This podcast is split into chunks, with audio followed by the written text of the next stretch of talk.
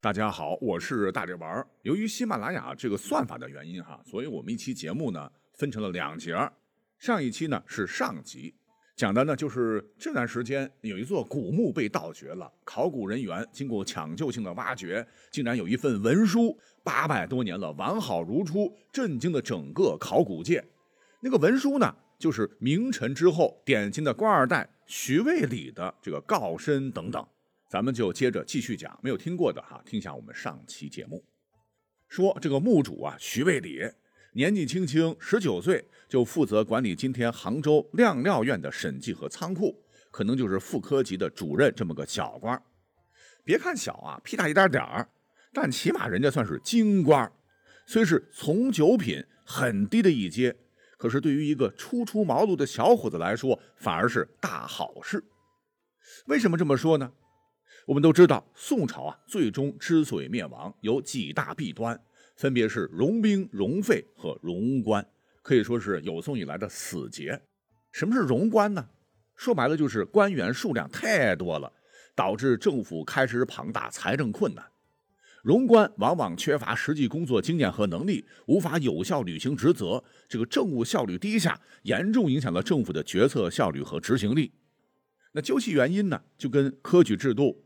这个宋代的官员多层级，职权的过度分散重叠，因此太烂有莫大关系。篇幅关系，咱们重点讲一下“因此太烂”什么意思。因就是树荫的因，就讲到当时宋朝的这个荫补制度，那应该是个特权哈，补充的补充，子弟承荫之意，允许官员的子弟通过父辈的功勋、职位等条件直接获得官职。举例。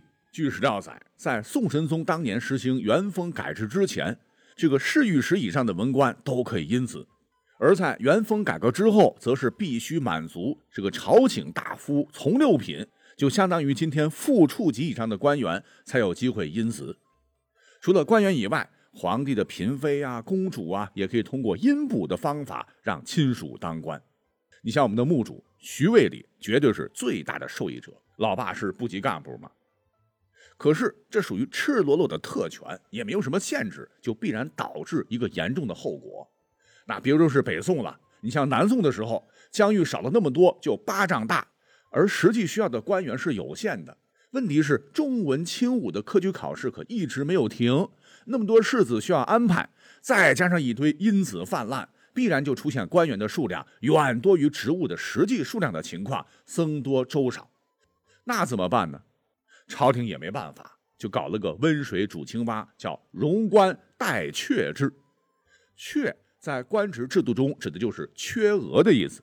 那这招啊还真绝，就是许多职务早早就已经并任命了后任、后任的后任以及后任的后任的后任，而获得任命的官员只能按照次序排队干等，等待前任卸任或者死了或者被办了，才能依次替补赴任。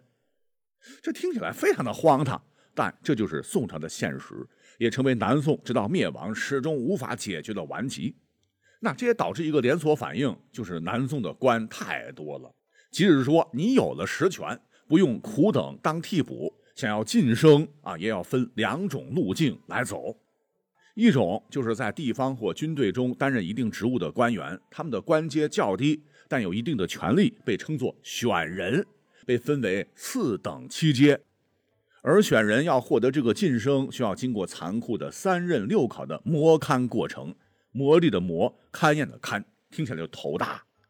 具体来说，就是选人需要担任三个职务，每个职务任期一年，共任期三年，完成六次考核，再考虑是不是可以逐级上升。那我这么说也就几秒钟的事儿，大家可能感受不到。但这个难度哈非常高，一轮下来啊，路漫漫其修远兮，一个处长估计要踩死几千个科长，所以呢，这个过程呢也被称作寻资，循环的寻啊，资产的资。除了这种路径，还有另一种，就被称作京朝官，京城的京，朝廷的朝，就是指在中央政府担任职务的官员，制定政策、管理财政、监督司法等。那他们的晋升机会相对选人来说就要多一些，更容易一些。虽说呢也有所谓的三任六考，但混到时间差不多，走个过场，符合条件就能评上。这可能也就是说，为什么京城之下一大把的处长啊，基层到处长干不少的原因吧。还没完啊！宋朝这个官职比较复杂，这个京朝官又分为升朝官与京官。升朝官是有资格上朝议政的官员，而这个京官就是指的常参官，一般是在京城内任职的官员。但这也不是绝对的哈，有的时候呢，一些京官也会被派到外地任职，故而南宋的京官不一定是在京城临安任官。嗯，这听起来是不是有点头晕，觉得好绕啊？那么大家也知道，古代当公务员是多么的复杂了吧？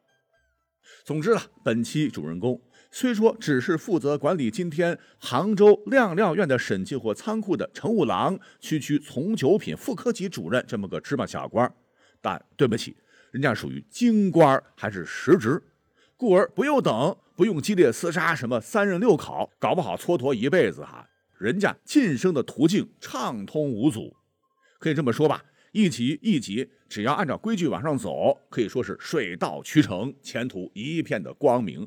那混得好，干到厅级、副厅级也不是不可能。那么这里头呢，还有一个专业术语哈，每升一级，咱们叫提拔，而宋人则称之为转官。而墓主人的这个文书当中的告申，就很清楚的看到徐渭礼从乘务郎几年之后升为了承奉郎，哎，终于从副科混到了科级。还曾经被提拔过南京溧阳县知县兼主管劝农营田公事，类似于今天县长兼任农业局局长这么个官职，咱们也就正处了吧？啊，这都叫转官。好，那介绍完这么多，哎，我们再要回到陆白告申第一部分，那主标题、副标题就这么介绍完了。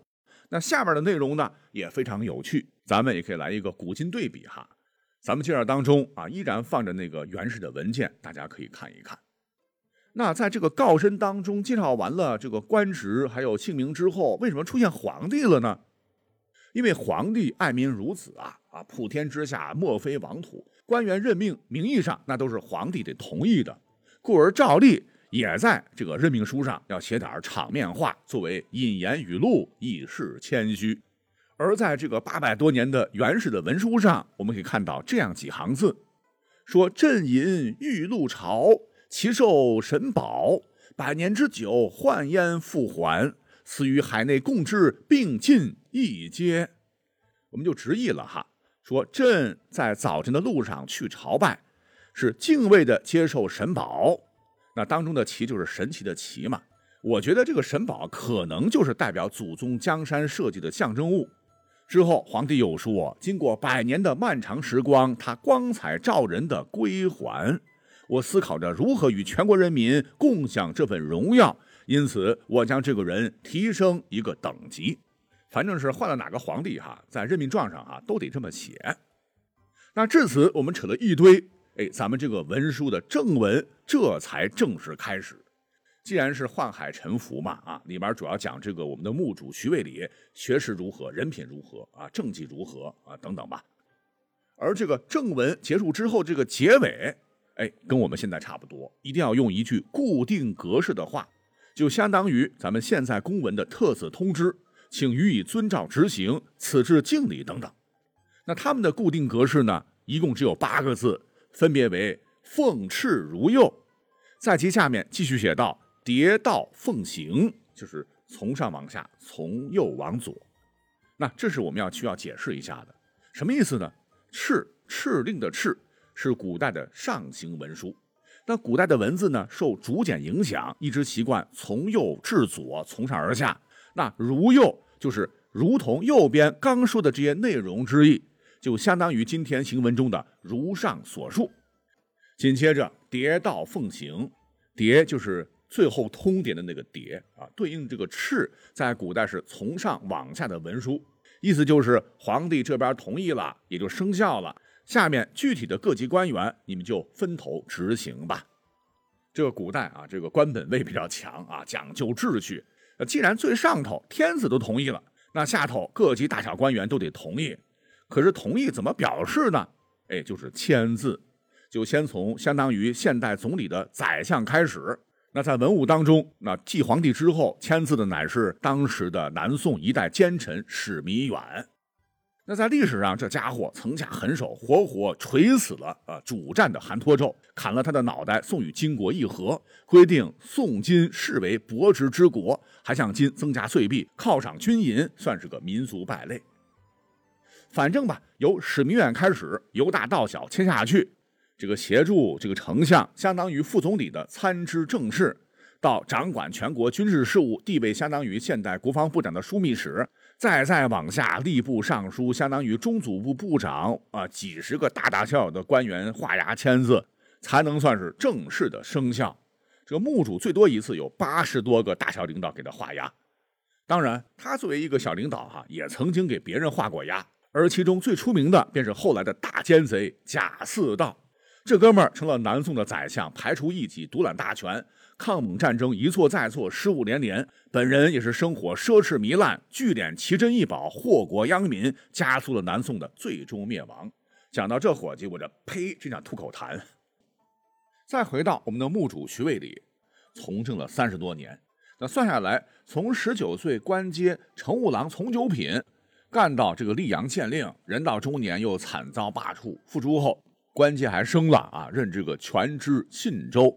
就相当于市委书记正处级，又干了三年多，哎，好像一个非常大的机会来了，被提举为福建市舶监知泉州，船舶的舶，哎，这可是一个大飞缺。泉州要知道，当年可是东方第一大港，丝绸、茶叶、瓷器等物品吸引了很多外国商人和旅行者前来交易和交流，一年财政收入占到南宋全年相当重的比重。那宋朝就缺钱嘛？那你来这当一把手，主管海内外的贸易，干好了，绝对进中央。但谁曾想到，时也运也，这徐渭礼啊，一辈子盼呐盼，盼来这么一个千载难逢的机会，还没正式上任呢，谁晓得徐渭礼就突然患了疾病，挂了。以朝散大夫从六品就县处级官员，一般主任科员的这个等级，最终是落幕人生。好像也没多大建树，就结束了南宋公务员的职业生涯。节目最后就是我们的压轴了啊！因为在这些文书出现之前，很多内容是不为我们现代人所知的。那刚讲了这个文书的印制部分，就是官员的档案记录和绩效考核表，跟现在一样。这个德智体美劳就不说了哈，最重要有两项，一项就是看你给朝廷征收的税如何。所以呢，古代也是以经济建设为中心。还有一项呢，就是看地方人口有没有增加。人那是第一生产力，有了人，军队才有兵，土地才有农民，百工百业才能兴旺发达，才有人消费，有人纳税，全国才会好起来。故而年初呢，政府都会下达命令，具体当地官员要征集棉帛多少，丝绸多少，精米多少，精铁多少。要是年终各种数据一加，哎，完成了，就是已纳足，没有欠缺的意思。否则考核不及格，直接下课。可是非常值得一提的是，墓主所在的南宋战事不断，风云动荡，抵抗蒙元入侵都需要粮草，需要钱，需要人。按道理说啊，应该每年增加才对。可是我们的墓主在溧阳当县令的时候，组织部考核表里边记载，朝廷每年下达征缴的这个物品数量、数目、税金额。竟然跟几百年前宋太祖赵匡胤开国时定的溧阳县的这些数据一模一样，哎，这就是典型的原额主义，就简单就是说固守祖制的做法啊。但这样好吗？不一定啊，因为永不加赋成为了后来晚清财政困难的主要原因，成为了压倒清政权的最后一根稻草，我们就不再深入探讨了。